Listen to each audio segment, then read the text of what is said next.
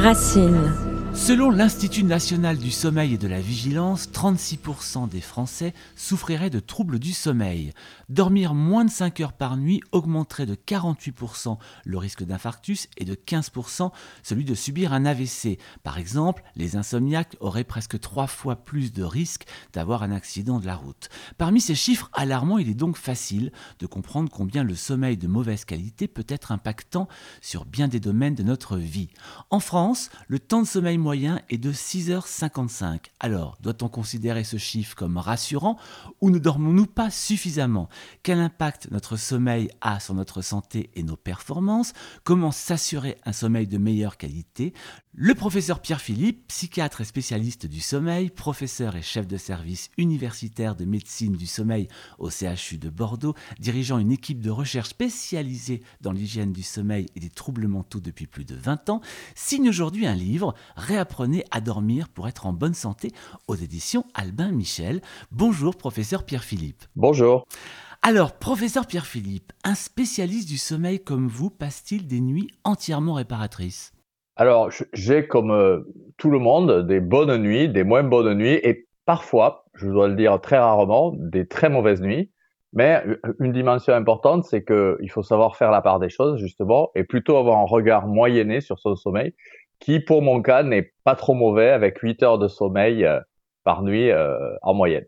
Alors, bien dormir, ça veut dire quoi?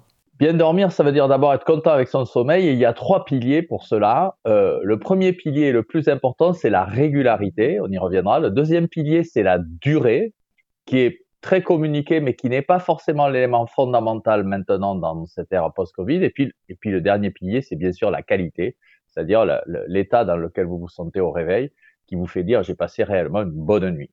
Alors le manque de sommeil, est-ce qu'il constitue réellement, comme vous l'écrivez, une dette dans notre fonctionnement? Et est-ce qu'on peut récupérer le manque de sommeil? Donc, depuis l'ère post-Covid dans laquelle on se trouve maintenant, hein, euh, il y a eu un bouleversement des pratiques. Et en fait, ce à quoi on est majoritairement confronté, c'est ce qu'on appelle le jet lag social.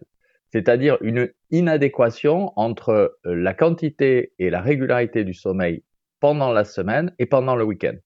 Donc en fait, le, principe premier, c'est un trouble de la régularité, avec en particulier une variation importante de l'horaire de lever et des couchers malheureusement très tardifs en semaine. Et par voie de conséquence, ça impacte sur la durée qui est trop faible euh, lors de la semaine et qui malheureusement ne compense pas complètement le week-end, en particulier parce qu'elle introduit des problèmes de rythme associés, puisque non content d'augmenter sa durée de sommeil, on la décale aussi, en particulier en retardant son lever, ce qui va avoir des conséquences pour reprendre le sommeil de la semaine. Alors vous parlez dans votre livre d'une horloge biologique. Qu'est-ce que c'est? Est-ce qu'on a tous la même? Comment ça fonctionne tout ça? Alors on a deux jambes pour dormir. Une première jambe, c'est ce qu'on appelle les rythmes circadiens et une deuxième jambe, c'est ce qu'on appelle la pression homéostasique.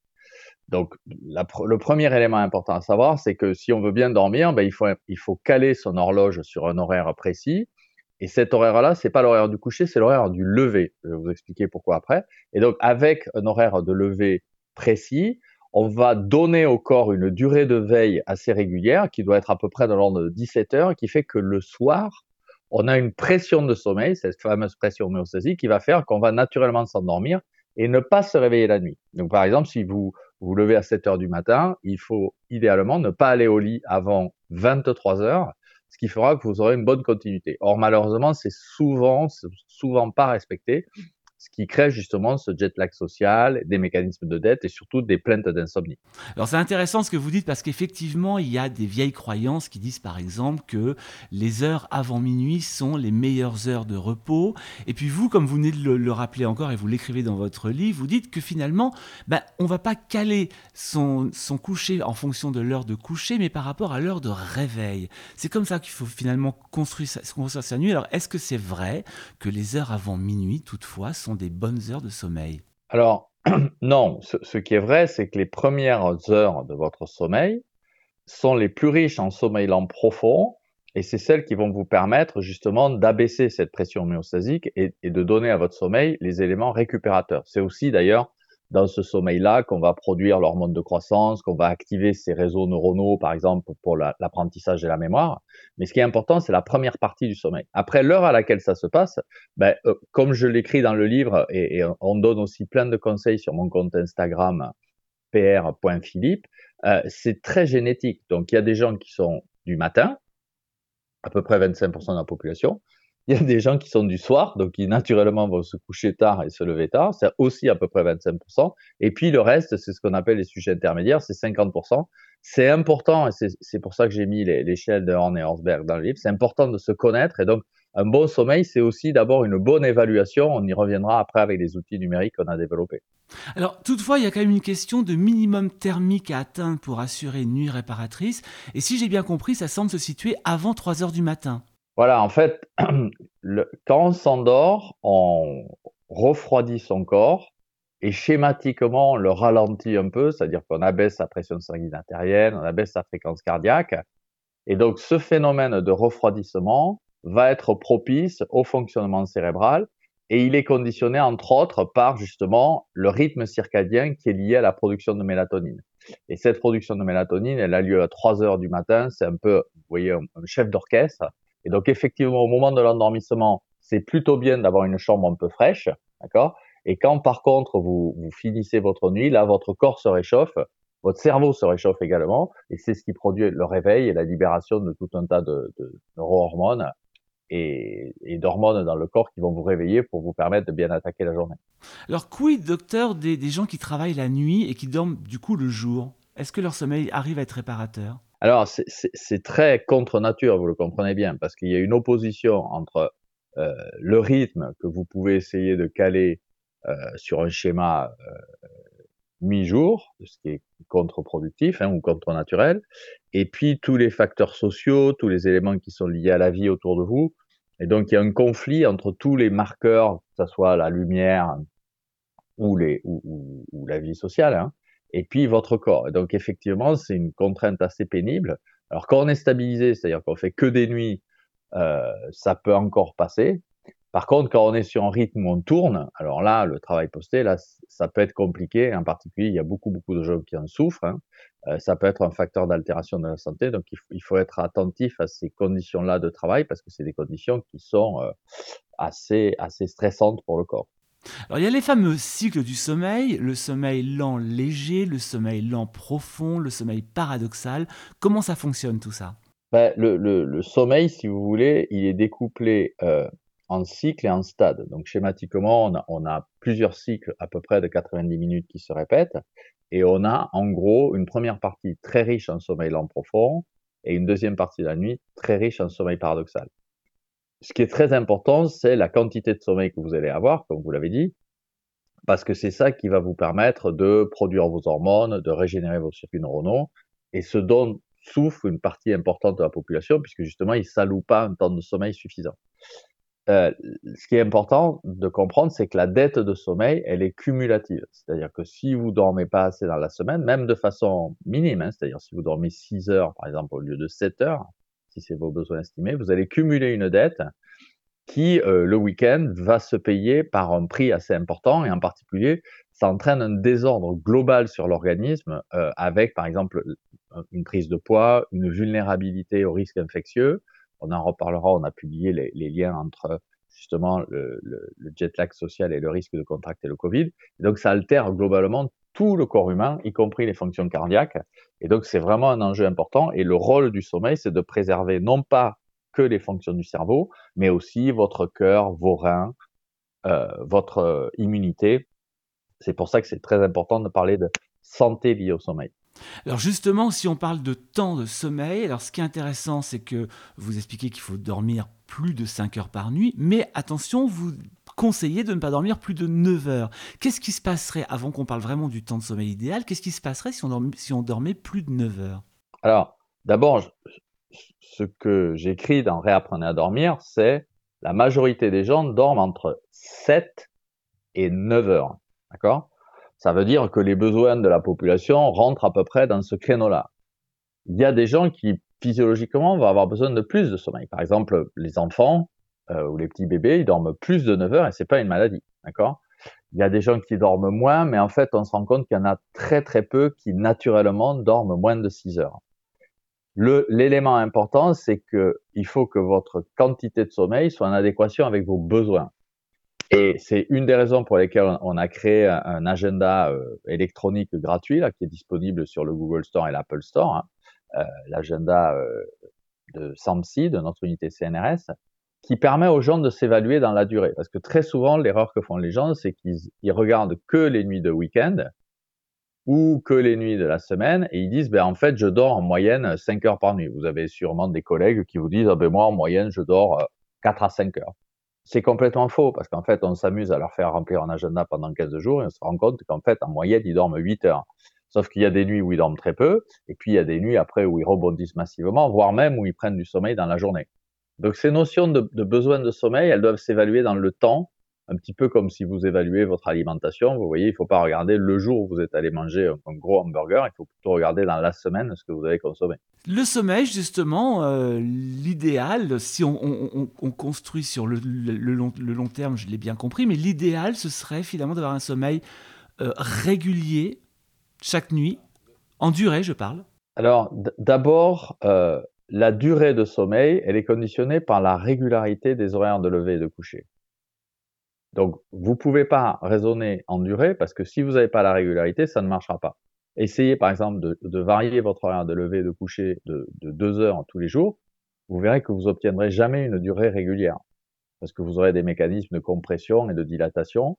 Donc, le premier mécanisme de base, je pense en particulier dans le contexte actuel, c'est d'expliquer aux gens, il faut ne pas varier son horaire de lever de plus d'une heure entre la semaine et le week-end.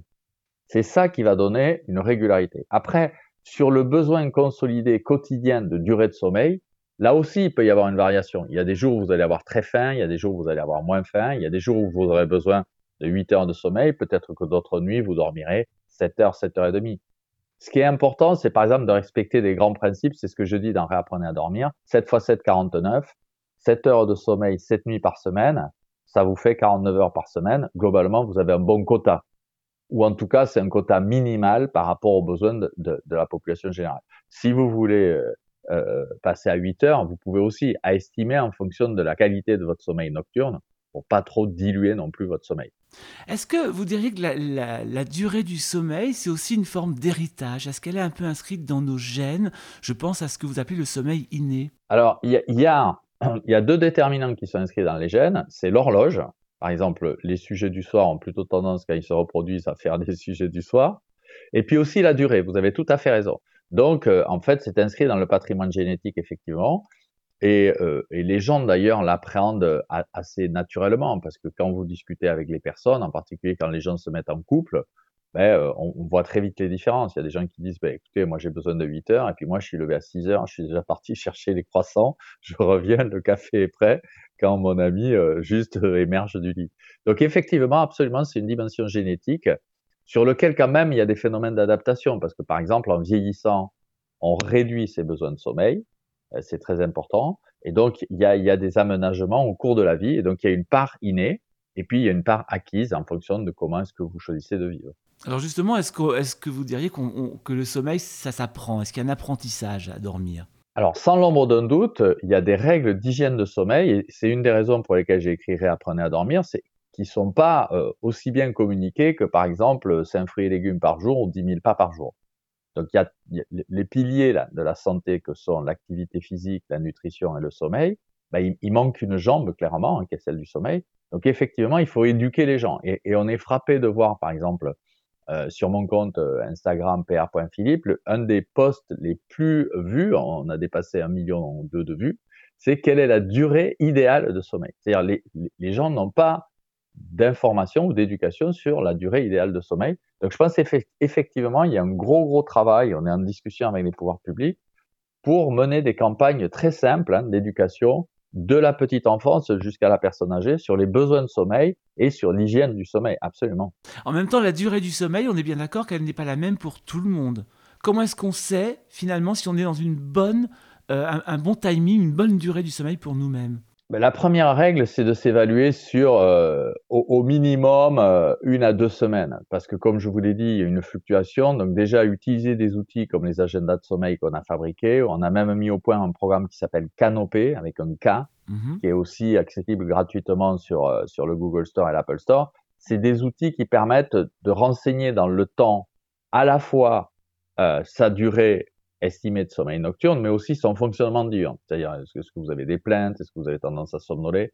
Donc, c'est la combinaison des deux qui fait le bon sommeil. C'est-à-dire, combien je m'alloue de temps, mais en même temps, en quoi ce temps me profite? Par exemple, il y a des gens, des personnes âgées qui ont tendance à passer trop de temps au lit, et donc qui, qui augmentent massivement leurs éveils intranocturnes, elles sont très peu satisfaites de leur sommeil. Alors que celles qui ont tendance à réduire leur temps passé au lit, paradoxalement, ben, elles ont un temps alloué de sommeil plus restreint, mais par contre, elles ont un fonctionnement beaucoup plus équilibré et beaucoup plus régulier. La qualité de notre sommeil, est-ce qu'elle passe aussi par ce qu'on mange, par notre alimentation? Alors oui, puisque l'alimentation, c'est un facteur déterminant, hein, comme l'activité physique. Donc, il y a, y, a des, y a des substances connues qui sont à proscrire. En, premier lieu, l'alcool, qui est un faux ami pour le sommeil, mais il y a aussi euh, euh, d'autres éléments, en particulier si vous, si vous avez des alimentations très riches euh, en sucre, c'est des éléments qui peuvent perturber le sommeil, ou, ou très lourdes à digérer, c'est des éléments qui vont, euh, qui, qui, peuvent altérer la qualité de votre sommeil. Et puis, il y a, il y a des compléments alimentaires ou des plantes qui ont, qui ont prouvé une certaine efficacité pour améliorer en particulier la qualité du sommeil. Euh, je pense au safran, par exemple. Mmh il y a aussi des études sur le magnésium. Et puis, il y a aussi deux études très intéressantes qui ont été menées par des, par des chercheurs italiens qui montrent que le régime méditerranéen, c'est-à-dire un, régime riche en oméga 3 et en acides gras insaturés, ça améliore spécifiquement la qualité du sommeil. Donc oui, effectivement, si, euh, si on calibre son alimentation sur euh, justement des, bienfaits euh, nutritionnels, on peut en profiter également sur la qualité du sommeil. Donc on n'hésite pas à cuisiner au safran, on mange un peu de chocolat noir. non, pas le chocolat. Non, non. Ah mince, pour le, magnésium, j'espérais que ça allait être une des solutions. ça m'aurait arrangé. Ouais, c'est des sucres rapides, non, c'est pas bon. Bon, ben Désolé. Bon ben d'accord, on prendra du magnésium en complément alimentaire alors, et puis un régime ça, euh, méditerranéen. Vous parliez de l'autre jambe de, de, laquelle on parle beaucoup, c'est effectivement le sport, l'activité physique. Là aussi, c'est très important pour le sommeil, mais pas n'importe quand. Voilà, alors tout ce qui permet de donner le timing du démarrage de la journée le matin, c'est un signal très fort parce que c'est un signal qui entraîne vos horloges. Les horloges, il faut les voir un petit peu comme vous voyez des gros cylindres en pierre qui mettraient du temps à se mettre en, mouvement, mais qui après auraient une inertie. Donc c'est un petit peu pareil pour notre horloge biologique, c'est-à-dire il faut l'entraîner sur un rythme euh, proche de 24 heures et une fois qu'elle est partie, ben, il y a le lien associé qui fait qu'après on va avoir de la régularité. Bon, mais si on envoie les signaux le matin, par exemple, si le matin on, va au travail à pied, euh, si on se lève et qu'on s'expose à la lumière, le corps il va avoir un signal très très fort comme ça de régularité. Si au contraire vous donnez le signal le soir, ben alors que le gros cylindre essaie de se ralentir, vous voyez, là il va continuer à rouler et on va avoir du mal à s'endormir. Donc effectivement, tout ce qui est sport le matin, c'est très bien.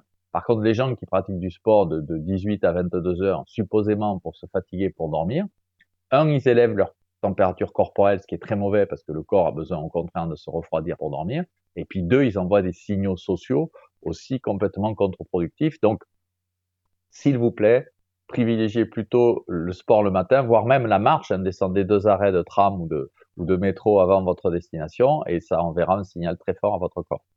Alors il y a des petites choses aussi euh, surprenantes, par exemple, enfin surprenantes, oui et non en réalité, mais euh, vous parlez par exemple de la chambre et vous dites que autant que faire se peut, la chambre doit être une pièce réservée uniquement qu'au sommeil.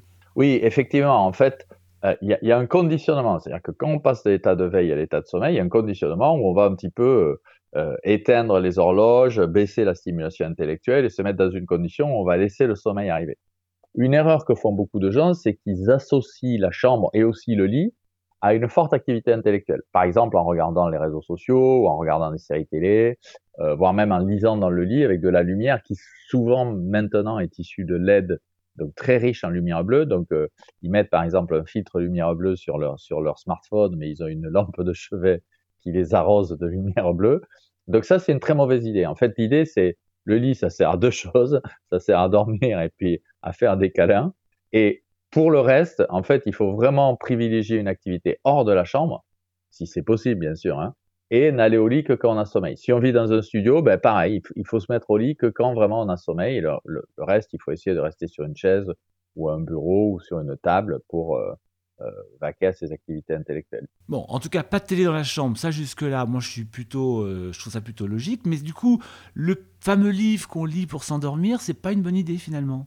Non, enfin, c'est bien entendu conditionné à votre pression de sommeil et à la qualité de votre sommeil. C'est-à-dire que si vous endormez systématiquement comme un bébé, il n'y a aucun problème à ce que vous euh, regardiez euh, je ne sais pas, une, une page d'excellentes recettes de cuisine avant d'éteindre la lumière. Par exemple. Mais si, si, si, vous commencez à avoir des préoccupations par rapport à la qualité de votre sommeil, ben, euh, sachez qu'en priorité, ce qu'il faut faire, c'est aller se coucher euh, au moins après 17 heures de veille, et puis surtout, surtout, arriver dans le lit et directement éteindre la lumière, et puis se coucher pour aller dormir. Alors vous écrivez que le manque de sommeil peut modifier la façon dont le corps régule le taux de sucre dans le sang. Est-ce que bien dormir, c'est prévenir, voire affaiblir un diabète par exemple? Alors, ce qu'on sait, c'est que les gens qui, par exemple, ont une fragmentation du sommeil, par exemple quand ils s'arrêtent de respirer la nuit à cause d'un syndrome d'apnée, ils ont effectivement une insulinorésistance qui va favoriser cette prise de poids qui elle même aggrave le syndrome d'apnée. Donc, il y a ce mécanisme-là certain. Et après, ce qu'on sait de l'autre côté, c'est que si on a une bonne hygiène de sommeil, on va réguler, on va stabiliser son métabolisme glucidique, alors que si on a un jet lag social, on sait que par exemple, en deux jours le week-end, on n'arrive pas à recompenser complètement son métabolisme glucidique si on a une dette en semaine. Donc il y a vraiment ce principe de régularité aussi pour la fonction endocrinienne qui est très importante et, qui peut impacter sur le poids, puisqu'on sait que les gens en dette de sommeil, ils ont tendance à prendre du poids, absolument. Est-ce que la sieste, justement, va venir peut-être compenser la dette euh, des nuits ou des nuits trop courtes? Ben, Encore une fois, euh, on peut faire une analogie avec euh, l'alimentation. Hein. Vous pouvez décider que vous allez faire qu'un repas par jour, mais vous allez avoir quand même assez faim dans la journée. Vous pouvez aussi décider de manger que 1000 calories et le week-end vous nourrir de cassoulet c'est pas exactement ce pourquoi est conçu le corps humain. Mmh. Donc, si vous devez impérativement prendre des épisodes de sommeil dans la journée, ça veut très très probablement dire que vous en avez pas assez lors de la nuit. Donc, mauvais signal. Ne pas dormir suffisamment, ça fragilise notre système immunitaire?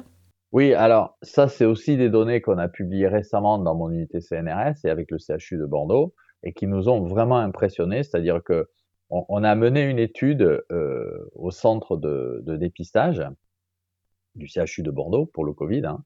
Et donc, on a demandé aux gens comment est-ce qu'ils dormaient euh, avant, le, avant le test de dépistage. Et puis, on est allé vérifier un mois après leur test. Euh, et en fait, on s'est rendu compte que les gens qui étaient positifs lors du dépistage avaient un taux de jet lag social significativement plus élevé. Pour être plus précis, s'il y avait un décalage de deux heures entre la semaine et le week-end, il y avait, je crois, 2,5 fois plus de chances de contracter le Covid. Donc, effectivement, alors que au début du Covid, on avait tendance à penser que les troubles du sommeil, c'était plutôt des conséquences liées à l'infection euh, ou au confinement, ben là, on est en train de montrer qu'en fait, le sommeil, ça peut être aussi une cause de propagation de l'infection. C'est pour ça que c'est vraiment important de le prendre comme un grand principe de prévention. On parle aussi d'anxiété, de dépression par rapport à un sommeil de mauvaise qualité En tout cas, c'est la porte ouverte Oui, absolument. Et, ça, c'est l'étude de Covid-PREV de Santé publique France a été très éclairante pour nous là-dessus, parce que là aussi, on avait tendance à penser que souvent, le, sommeil, c'était une conséquence de l'anxiété et la dépression. Ce qu'on est en train de monter maintenant, c'est que c'est quelque chose d'un peu plus compliqué.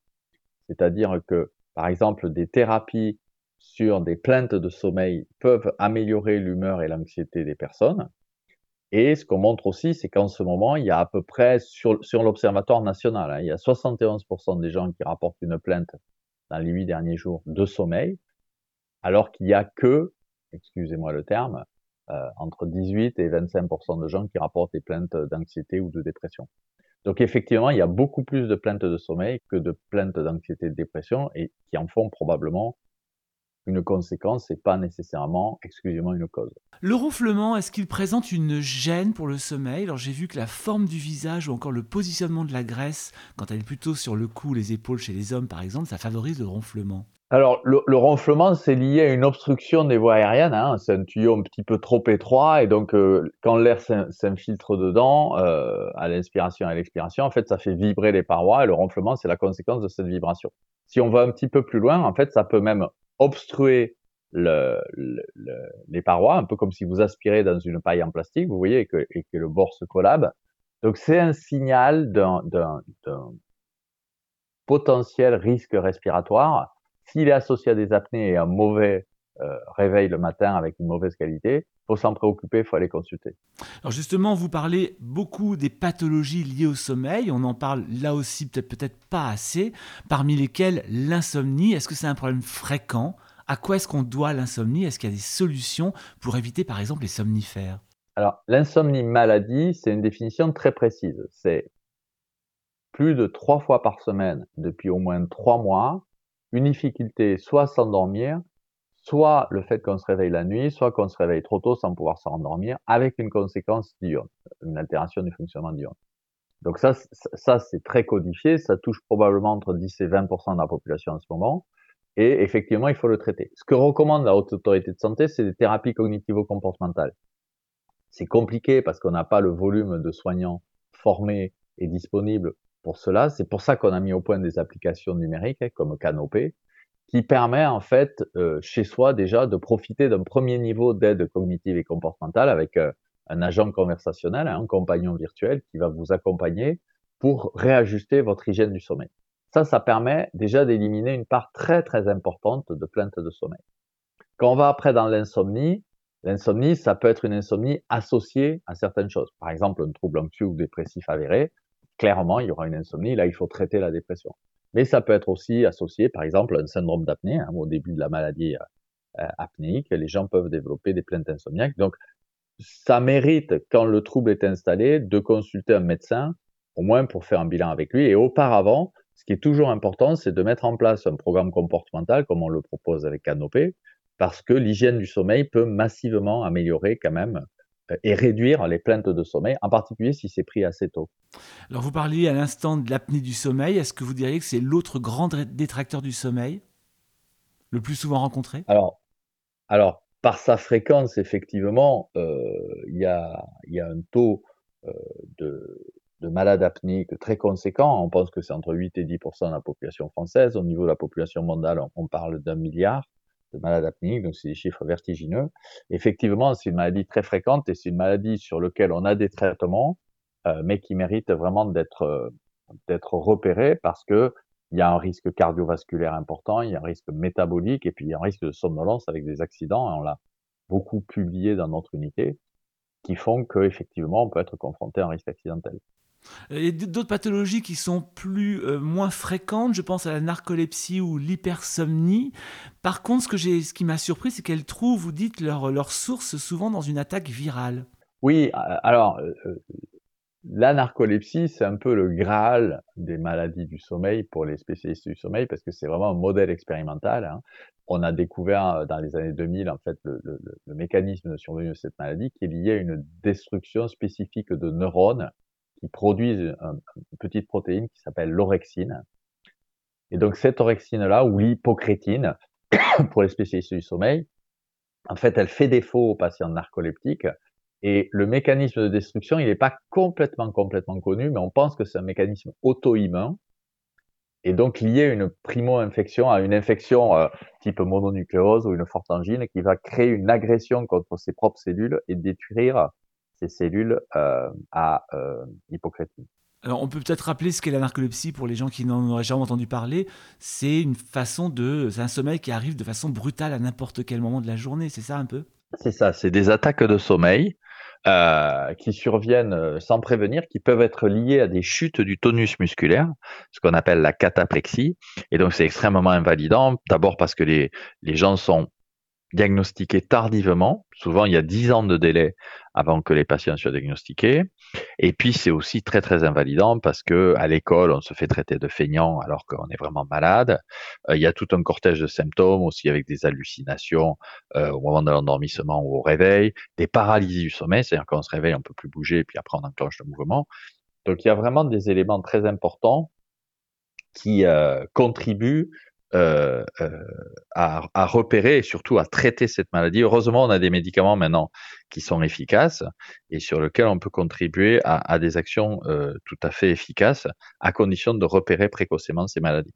L'hypersomnie, par contre, c'est le besoin de dormir de façon extrêmement importante. On parle de 14 heures par jour, voire plus peut-être? Voilà, alors dans la, dans la même famille de maladies, il y a des maladies qui s'expriment également. En, fait, toutes ces maladies-là, c'est des maladies où les gens ont un déficit des systèmes d'éveil.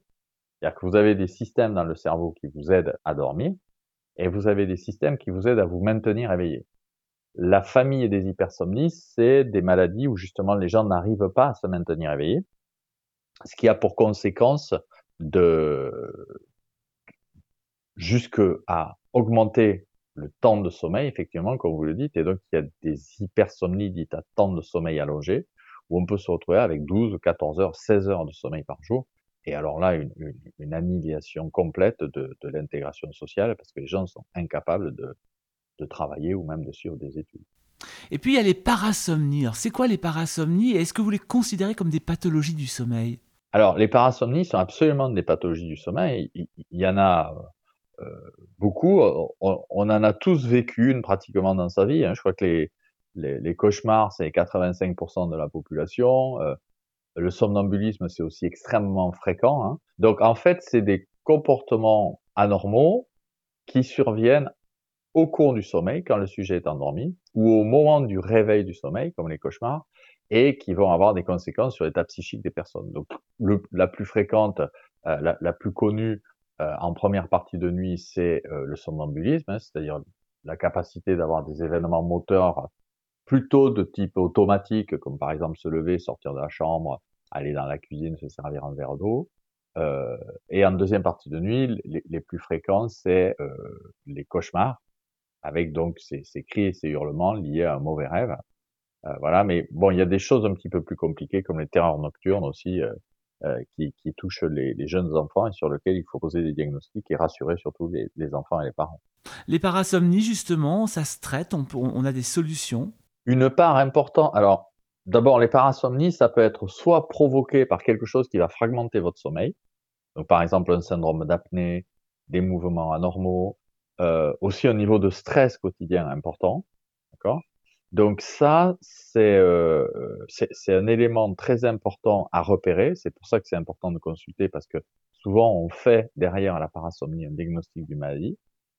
Et ensuite, euh, il y a une part de contexte psychologique important dans les parasomnies sur lequel il faut ah, mettre en place un accompagnement psychologique, à la fois de l'enfant et de la famille, parce que souvent les parents sont très inquiets. Par exemple, les terreurs nocturnes qui surviennent en première partie de nuit, c'est des phénomènes un peu impressionnants parce que l'enfant se réveille, enfin, donne l'impression de se réveiller, il hurle, mais en fait, il est endormi, les parents rentrent dans la chambre, ils sont un peu désarmés. Euh, si on les réveille, les enfants sont très confus. Donc, il y a tout un principe d'éducation. Si ça devient très, très invalidant, si les gens se blessent, par exemple, lors de comportements de somnambulisme, on a des traitements médicamenteux, mais il faut essayer d'abord de, de traiter les causes si possible. Et si les causes sont éliminées, de créer un accompagnement psychologique. Alors il y a des troubles assez euh, étonnants hein, dont vous parlez. Je pense par exemple aux troubles alimentaires liés au sommeil. On parle de parasomnie, hein, donc c'est pas quelque chose euh, qui vont très très loin parce que on va jusqu'à peut-être même boire du liquide vaisselle. Oui, alors ben, malheureusement les gens sont endormis, donc en fait ils, enclenchent un comportement et puis ensuite euh, ils, ils réalisent pas forcément complètement ce qu'ils font. Donc effectivement les gens vont vont, vont aller boire euh, un liquide vaisselle. Moi, je me souviens d'une patiente qui s'était cassé les, deux dents de devant parce qu'elle elle avait croqué dans un steak euh, surgelé qu'elle était allée chercher dans son congélateur. Donc, vous voyez, il y a, y a, des comportements comme ça euh, qui débouchent sur des accidents parce qu'il y a une inadéquation dans le comportement. C'est pour ça que c'est c'est perçu comme des événements pathologiques et très très bizarres. Ça fait ça débouche un peu sur des histoires de chasse toujours parce que quand, on rencontre des, de, de ces phénomènes-là, les gens ont des comportements particuliers. Euh, il y, a, y, a, une autre parasomnie très connue qui s'appelle les troubles du comportement sommeil paradoxal, qui survient en dernière partie de nuit, où là, les gens vivent leurs rêves. Donc ça, ça peut être préoccupant parce que souvent, ils font des rêves violents, ils se bagarrent, ils tapent leur conjoint, et ils sont persuadés qu'ils sont dans une agression, qu'il faut qu'ils libèrent leur enfant ou leur famille. Et, il y a vraiment des, des, il peut y avoir des accidents importants dans ce contexte-là. Donc, il faut le diagnostiquer, il faut le traiter. Ou alors, en, ou par exemple, la sexomnie, qui, quand on est en couple, peut être aussi particulièrement spéciale à vivre. Voilà, alors ça, ça, peut, ça peut se manifester sous la forme de câlin, et ça, c'est plutôt agréable, mais ça peut aller un petit peu plus loin. Il y a même eu, il y a eu des cas médico-légaux, justement, où les, où les conjoints n'en pouvaient plus d'être sollicités la nuit, effectivement, euh, alors que dans la journée, tout se passait très bien. Donc effectivement, ça peut déboucher sur des comportements un peu problématiques. Si vous aviez pour terminer et pour peut-être résumer tout ça, cinq points essentiels pour nous aider à réapprendre à dormir ou à mieux dormir, ce serait quoi? Alors cinq, ça fait beaucoup d'abord. Ah ben alors, bah, moins de cinq Voilà, alors déjà... Euh, je pense trois, trois, trois, c'est pas mal. Allez. Alors le premier point, le premier point, c'est la régularité, c'est-à-dire levez-vous tous les jours à la même heure. Le week-end, donnez-vous une heure de décalage si vous voulez. Vous levez une heure plus tard. Bon, faut pas être non plus des ayatollahs du sommeil, mais privilégiez la régularité. Premier point. Le deuxième point, c'est l'adéquation entre le temps passé au lit et vos besoins. C'est-à-dire que ne vous fixez pas une durée théorique, comme par exemple 8 heures de sommeil la nuit, fixez-vous plutôt un temps où vous vous dites, ben voilà, si je passe 7 heures au lit, je sais que sur ces 7 heures-là, je vais avoir pratiquement 6h50 de sommeil. Si vous voyez que vous n'y arrivez pas, rétrécissez un petit peu, passez 6h45, voyez ce que ça fait, mais ajustez bien votre temps passé au lit à vos besoins de sommeil. Et puis le dernier élément, c'est respecter la qualité de votre sommeil. Et la qualité, c'est aussi tous les facteurs perturbateurs. C'est-à-dire, faites attention à ce que vous consommez le soir pour pas fragmenter votre sommeil. Euh, ne fumez pas ou ne prenez pas des, des, des, drogues qui peuvent impacter votre sommeil. Et puis, euh, ne faites pas du sport à des moments complètement inadaptés. Vous verrez que si vous respectez votre sommeil, le sommeil va vous le rendre très bien et vous, vous serez en bien meilleure santé et en bien meilleure forme. Donc, faites attention à votre sommeil, ne le considérez pas comme une variable euh, accessoire et vous verrez qu'il vous le rendra. On vous retrouve aussi sur Instagram ou TikTok pour des, conseils, pour des expériences, euh, avec l'adresse hashtag professeur.philippe. Qu'est-ce qui s'y passe? PR, PR.philippe. PR.philippe. PR.philippe. Voilà, absolument. Ben, là, là, si vous voulez, ce qu'on a compris, c'est que les gens, ils ont besoin d'avoir de l'information sur leur sommeil. Donc, on a créé des vidéos et des posts justement pour répondre à des questions comme vous les avez très justement posées hein, sur la durée du sommeil mais il y a également euh, tout un tas de, de, de, de, consignes et il y a des logiciels gratuits qui permettent aux gens de s'évaluer dans le temps, des agendas, euh, des applications d'accompagnement. Et je pense qu'il faut diffuser ça au, plus grand nombre justement pour apprendre l'hygiène du sommeil et pour améliorer et réduire les plaintes de sommeil au niveau de la population générale. Et puis surtout, on va lire donc Réapprenez à dormir pour être en bonne santé. C'est sous-titré Tout est une question de rythme. C'est chez Albin Michel, signé de vous, professeur Pierre Philippe. Eh bien, merci beaucoup. C'était extrêmement euh, euh, intéressant tout ce qu'on a appris. Et puis, on va mettre ça en pratique euh, au plus vite. Euh, pour réapprendre en tout cas à bien dormir, à passer de bonnes nuits réparatrices pour sa santé en priorité. Merci beaucoup, professeur Pierre-Philippe. Merci à vous et bon sommeil. Merci, au revoir. Au revoir.